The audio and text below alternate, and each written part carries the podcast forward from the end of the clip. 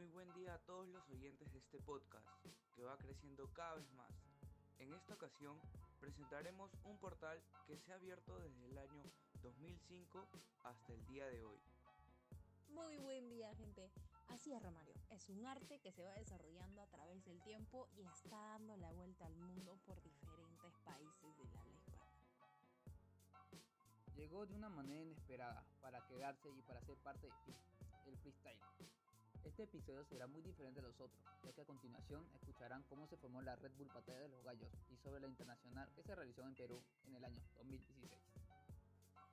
La clasificación a Red Bull Batalla de los Gallos del año 2016 fue un poco diferente, ya que aumentaron el número de países a 12 y se agregaron cuatro concursantes sorpresa, teniendo así una competencia que partiría desde los octavos de final por el aumento de los participantes a 16, siendo así que desde 2008 no se realizaba una competencia con este número de concursantes. Los países que compitieron fueron Argentina, Colombia, Perú, México, Bolivia, Cuba, Chile, Costa Rica, España, Panamá y Venezuela. Las plazas fueron tres para España, dos para México, Chile y Perú y una para los países restantes. La causa de las dos plazas para Perú fue porque el MAC de República Dominicana, Yankee Wang, no viajó a la sede de este evento ya que no pudo conseguir el pasaporte ya que también se le denegó el pasaporte al subcampeón, se tomó como última medida invitar a un subcampeón peruano de este año para ocupar su plaza. La competición de España tuvo cuatro regionales en las ciudades de León, Almería, Barcelona y Madrid. De cada una saldrían tres clasificados. El certamen nacional se celebró el 9 de julio en la ciudad de Valencia, donde el ganador fue Scone, compitiendo en la batalla final contra Chuti. El segundo clasificado de este país el subcampeón internacional de 2015, Arcano. Por último, el tercer clasificado fue el subcampeón Chuti, luego de que la organización por primera vez en la historia implementara una nueva clasificación para una plaza en este evento, que consistía en una votación en su propia página web donde se elegiría al mejor subcampeón de cada país. Este competidor arrasó la votación con 19.095 votos, con una diferencia de más de 8.000 votos del segundo más votado, el chileno Nitro. Para México, los clasificados directamente a este certamen fueron 15, pues los jueces que evaluaron los videos de inscripción decidieron dejar a votación el último participante entre tres competidores. Dicho participante sería SK. El evento se realizó en la carpa Astros el 15 de octubre en México, donde Johnny Beltrán alcanzó ser el segundo bicampeón del país al derrotar a Jack N. El segundo clasificado sería Xino, el primer bicampeón mexicano y tercer lugar de la edición internacional de 2015. En Panamá, el evento se llevó a cabo con 16 participantes, de los cuales salió campeón Audi, un participante que mostró más evolución en improvisación derrotando a Woody. En Costa Rica, la competición se hizo presente por primera vez en la historia. De los 16 participantes, el primer campeón costarricense en la historia fue César, un participante de Alajuela que derrotó en la batalla final a Shun. En Cuba, después de 8 años sin competición, se realizó un pequeño torneo nacional llamado Potaje Urbano, con tan solo 8 competidores de los cuales salió campeón el Ciudadano, derrotando en la final a El Sicario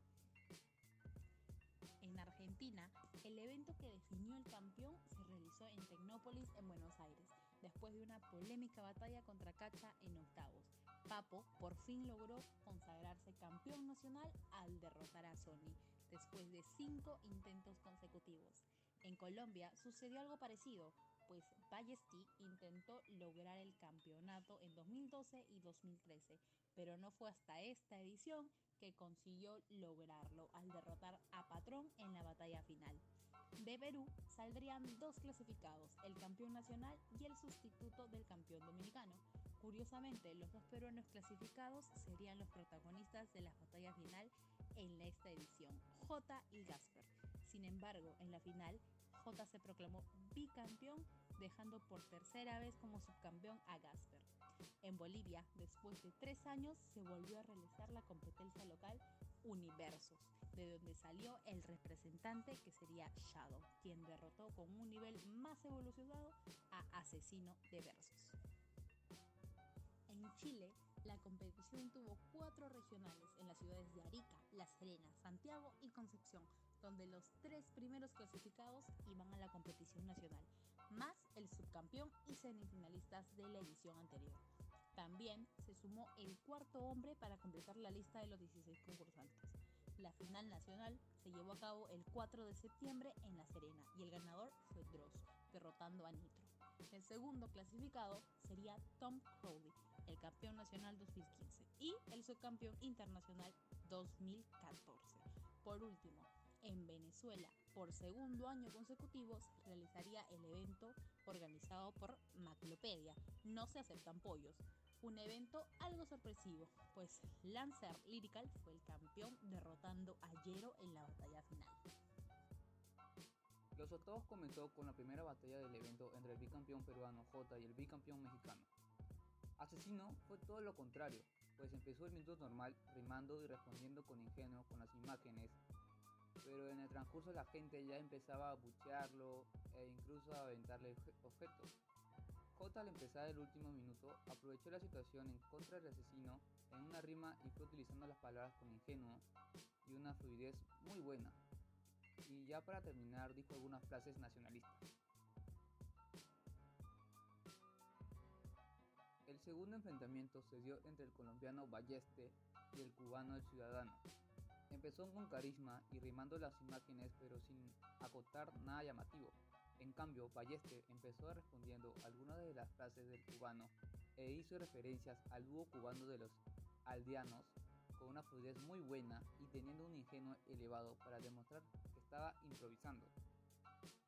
En los cuartos J y el colombiano Ballester se verían las caras en la primera batalla de la instancia. Cambio, el colombiano tampoco siguió la temática después de 30 segundos.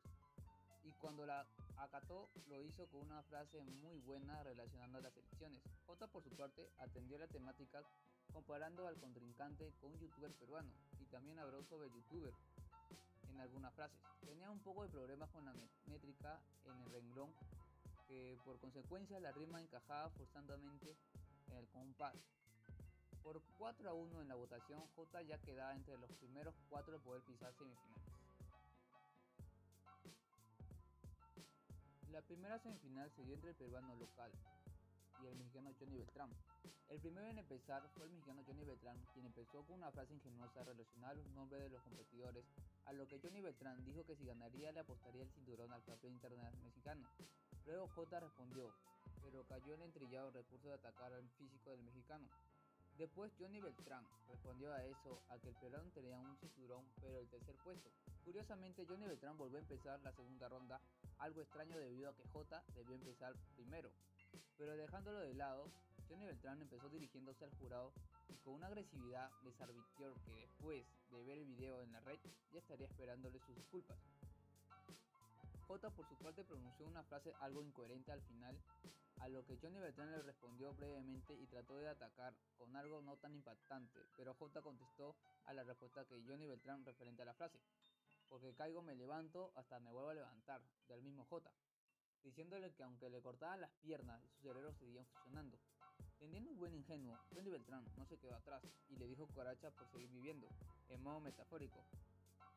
La contienda Beltrán le advirtió que si llegaba a ir a México le haría una crucifixión, obviamente en sentido figurado, a lo que el peruano le respondió con algo relacionado a la crucifixión, en este caso relacionado a Jesucristo.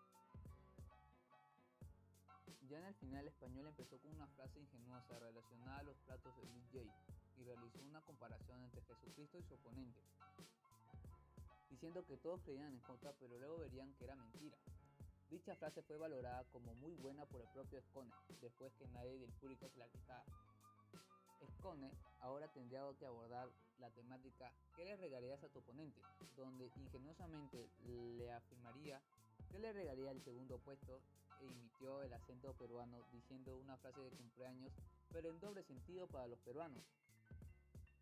Siguió con las más frases inteligentes y finalmente le recriminó el hecho de que para él no le había ganado bien a ninguno de sus oponentes anteriores.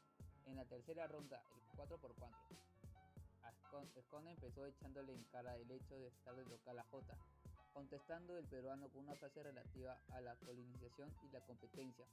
El veredicto del jurado fueron dos votos a favor de los dos y uno de réplica. proclamando la inmediata réplica que iniciaría J. En esta ronda se veía un esconde reclamando continuamente que como J era peruano le darían el campeonato a él y que sin estar de local no pasaría de distancias tan fácil.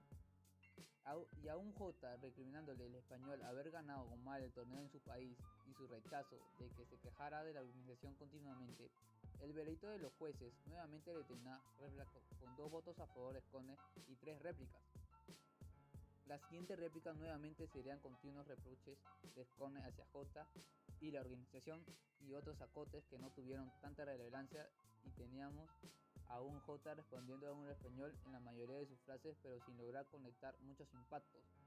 Por fin el veredicto general del jurado después de tantas rondas coronaba el español Scone como campeón internacional de la Red Bull Batalla de los Gallos.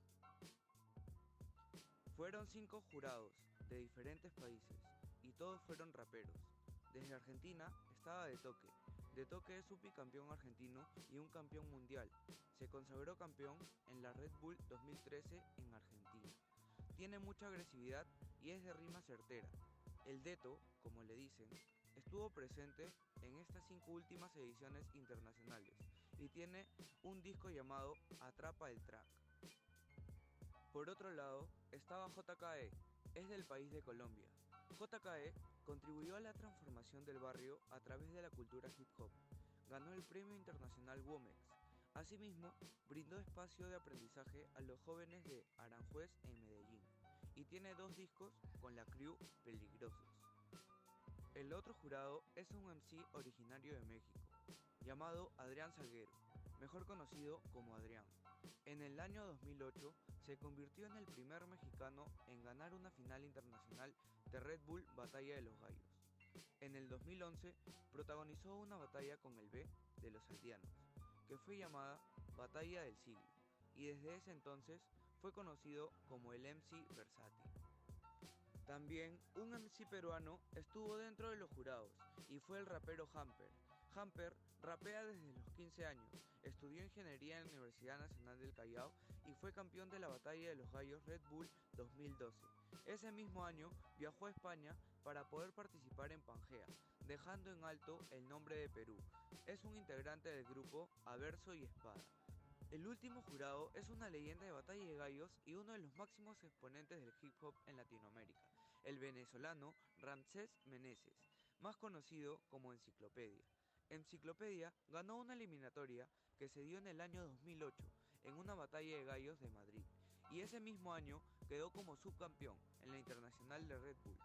Enciclopedia es considerado el mejor del freestyle por el flow, por el conocimiento y por las estructuras que lleva con él. Ha sido una pieza muy importante en la evolución del rap. A conclusión de todo esto, podemos ver cómo va evolucionando el freestyle